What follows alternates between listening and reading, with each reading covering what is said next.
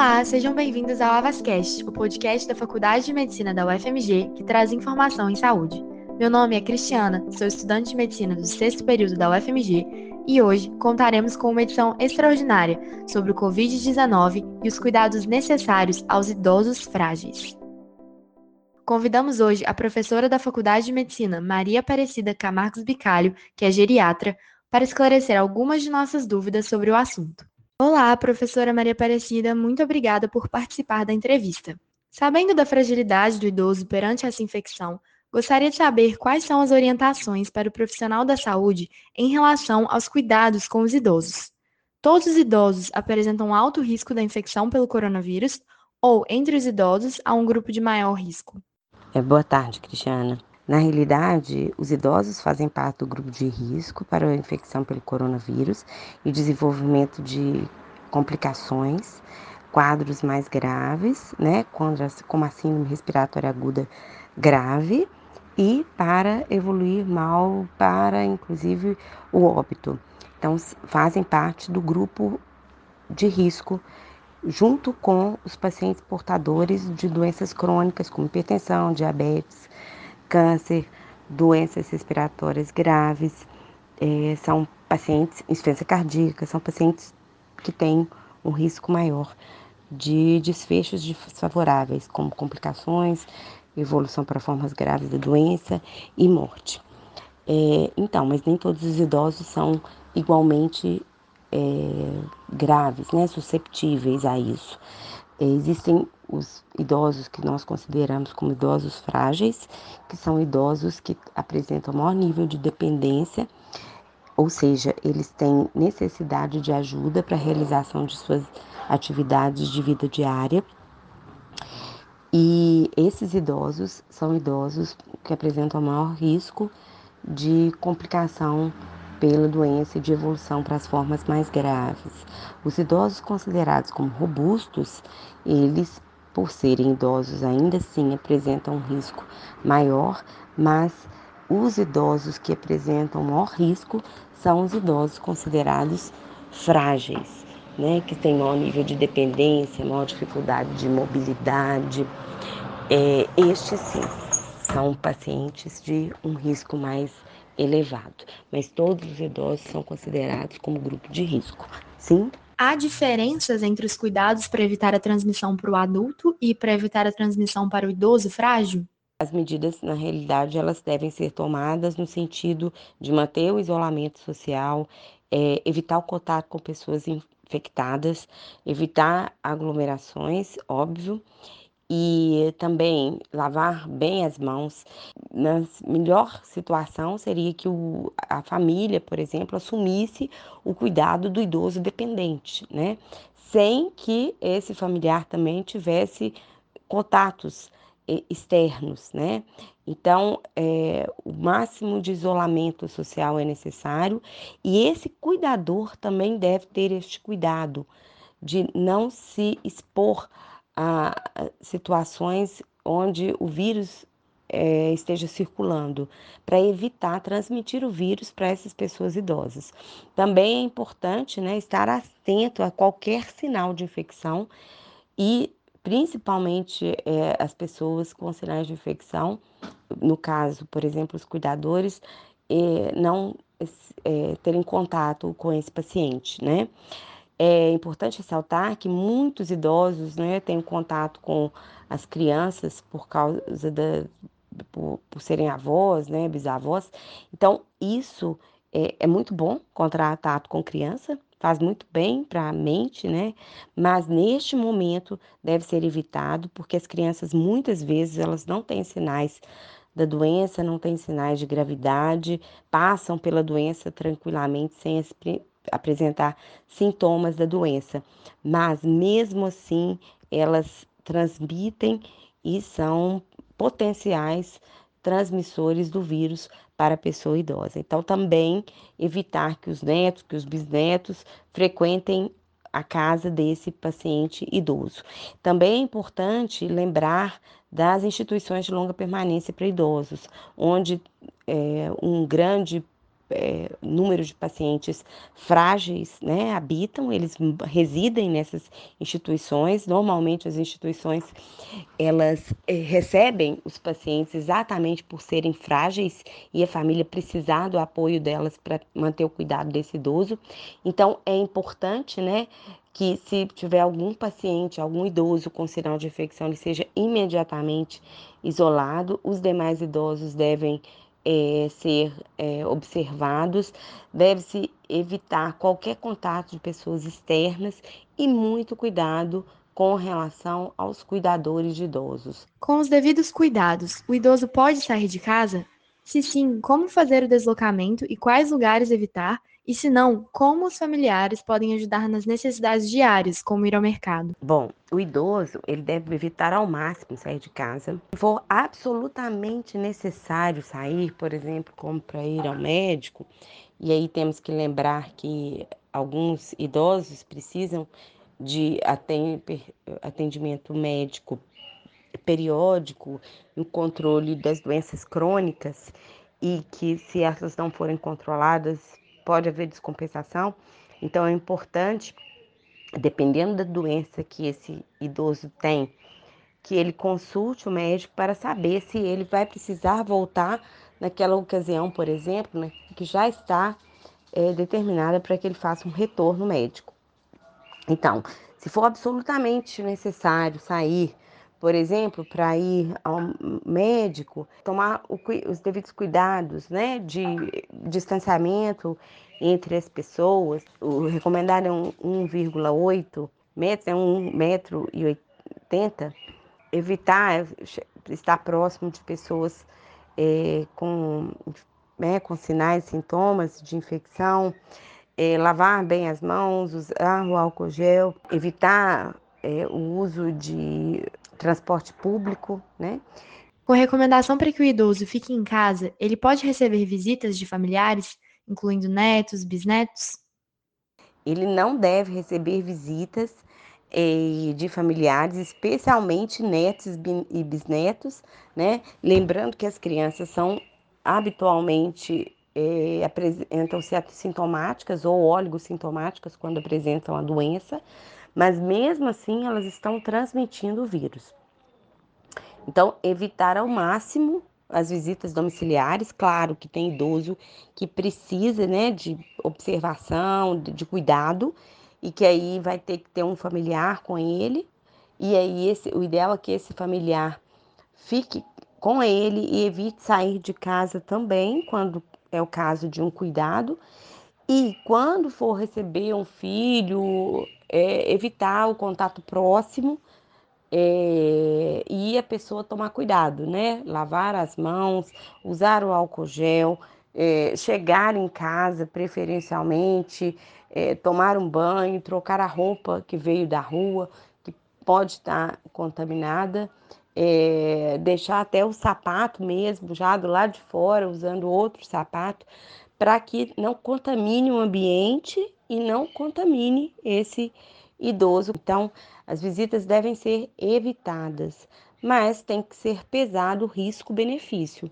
Então, um idoso, por exemplo, que está com processo de tristeza extrema, evoluindo com um quadro depressivo já, de estar tá em casa sozinho e sentindo-se só, isolado e às vezes abandonado, é, às vezes a visita de um filho, de um familiar vai ser necessário com esses cuidados, evitando, claro, as crianças e os adultos mais jovens, adolescentes. E se tiverem uma situação de síndrome gripal, a quem eles devem recorrer?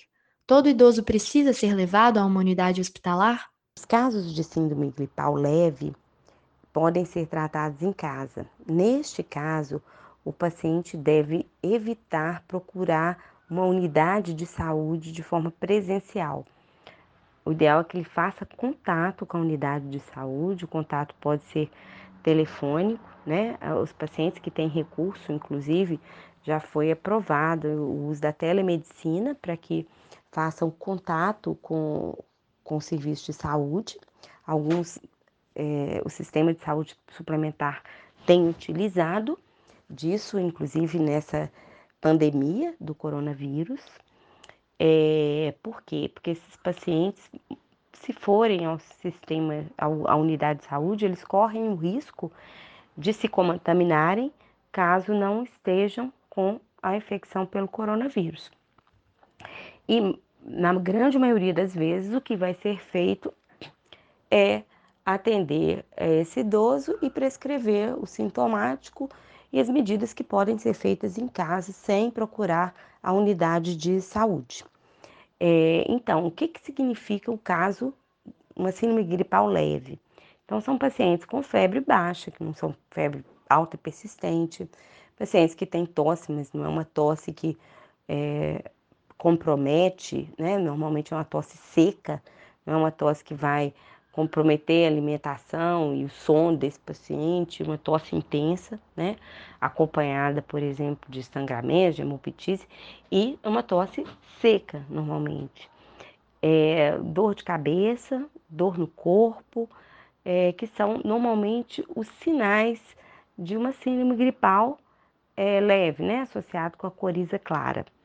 É, é importante que sinais de infecção bacteriana, né? Devem ser lembrados. Então, um paciente que tem tosse produtiva, coriza purulenta, pode estar apresentando sinais de infecção bacteriana e vão ter que ser tratados devidamente. Neste caso, eles precisam é, procurar uma unidade de saúde para que possam ser diagnosticados e tratados.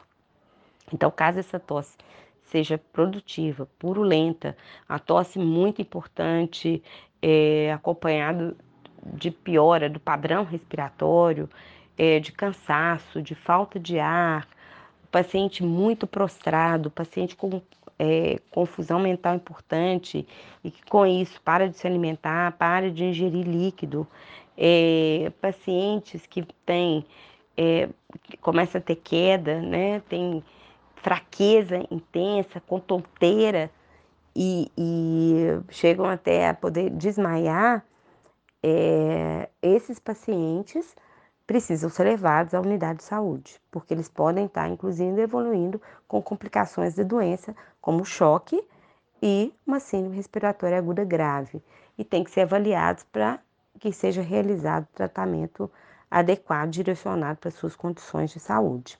Então, nós temos que lembrar aí que os idosos, é, especialmente os idosos frágeis, é, eles podem evoluir com outros sinais de gravidade, como alteração da mobilidade, né, uma marcha mais lentificada, quedas e alterações como confusão mental, sonolência extrema, é, agitação, então que são que fazem parte do que nós chamamos de delírio 1 esses idosos precisam ser olhados com maior atenção e procurar uma unidade de atenção à saúde é, para que possam ser tratados imediatamente.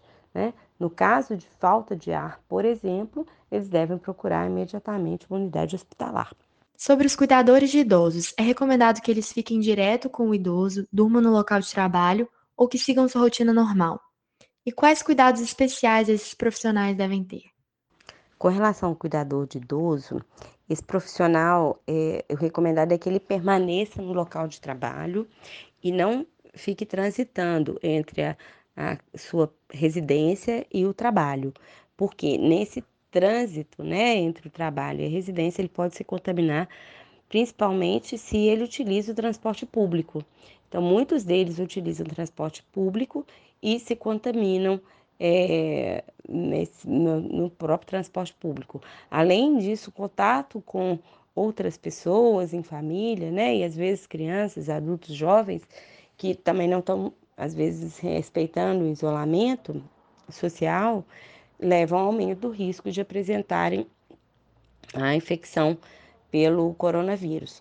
Como nós sabemos que cerca de 85% das pessoas não apresentam sintomas ou apresentam poucos sintomas, esses cuidadores de idosos podem, mesmo assintomáticos, sem sintomas ou com poucos sintomas, transmitir o vírus para o paciente idoso. Então, o ideal seria que eles permanecessem no local de trabalho e não ficassem transitando é, para outros locais, né? E esses cuidadores devem ficar o, o, sair o mínimo possível só nas situações onde é impossível e precisa, é absolutamente necessário é, sair de casa. É, os cuidados são, na realidade, quando chegar na casa do idoso, né? Tirar o sapato, tomar um banho, trocar a roupa, sempre lavar muito bem as mãos, respeitando a higienização adequada, é, usar né, o álcool gel. A gente sabe que o álcool gel ele substitui a lavação de mãos, desde que não exista talco de luvas, por exemplo, nas mãos, ou que não exista sujidade nas mãos. É, o outro cuidado é que as pessoas devem, especialmente os cuidadores de idosos, evitar ficar levando a mão na, na face, né, na boca, nos olhos. É, e também esse qualquer sinal de infecção, comunicar e evitar o contato com, com o idoso. A, o uso de máscaras, ele é, é controverso, mas nessa situação seria interessante para é, que diminua né, a transmissão. Alguns é, têm recomendado o uso da máscara, é, aquela máscara comum, a máscara de pano, até o ministro da Saúde tem sugerido que as pessoas usem a máscara de pano, né, de camada dupla, e lavem essa máscara, né? É, o cuidador de do idoso deve zelar por manter um ambiente sempre limpo, usar o hipoclorito ou álcool 70%, é, os desinfetantes, as substâncias que têm hipoclorito também, que possui hipoclorito, para desinfecção do ambiente, para evitar é, a contaminação. Para reduzir a solidão, muitos estão fazendo uso da tecnologia como verdadeira companheira desse período de isolamento. Sobre a saúde mental da população idosa, quais são as recomendações? Então, o uso da tecnologia, ela pode ajudar nesse sentido, né, de, da conversa com outra pessoa, que você pode conversar e ver a imagem da pessoa, é, isso ajuda muito, né? Agora, nesse momento é importante estimular o idoso, evitar ficar falando de doença, do problema de saúde, é, da pandemia em si, é, que os idosos estão morrendo, que eles assistam muito só programas e fiquem vendo essas notícias vindas de fora, porque isso leva, contribui com esse processo de adoecimento, uma vez que eles vivem isso e estão com muito medo de serem abandonados e de morrerem sem assistência.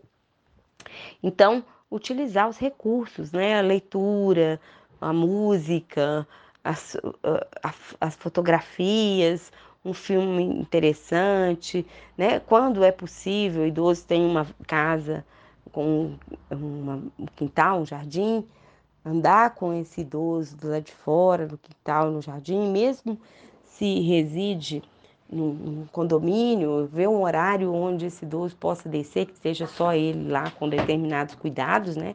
Para não, não se expor, não colocar a mão em lugar nenhum, para tomar um pouquinho de sol, né? A ventilação do ambiente é muito importante. Né? Ficar uma, numa casa fechada tanto faz mal para a saúde mental quanto para o ambiente, para a contaminação do ambiente. Então é importante que esse ar circule, inclusive, também, pelos dois aspectos, né? O sono do idoso, cuidar do sono do idoso, né? Evitar substâncias psicoestimulantes, uso do café, dos chás, dos refrigerantes aí que podem é, atuar de forma a estimular o sistema nervoso central e inibir o sono, né? E mesmo da tecnologia, né? O uso do computador, do, do laptop, do celular ali na hora de dormir, isso pode prejudicar muito o sono. E um sono prejudicado é, vai prejudicar a saúde mental da pessoa, né? Cuidar da alimentação, oferecer uma alimentação agradável, né? Que, que estimule e não é, só ficar pensando na, numa alimentação saudável, mas uma alimentação boa, né? Gostosa, de qualidade, além de saudável, claro. O programa de hoje termina aqui. Essa edição foi produzida por Cristiana Afonso, Elke do Vale, Gabriela Costa Longa e Fernando Torres, com a coordenação do professor Marco Túlio Sintra e da professora Rosália Moraes Torres, do Avasquez, e a comunicação social da Faculdade de Medicina da UFMG. Agradecemos a participação da professora Maria Aparecida Camargos Bicalho. Para mais informações sobre o Covid-19, acessem o site do Ministério da Saúde, www.saude.gov.br, e se protejam das fake news. Até a próxima!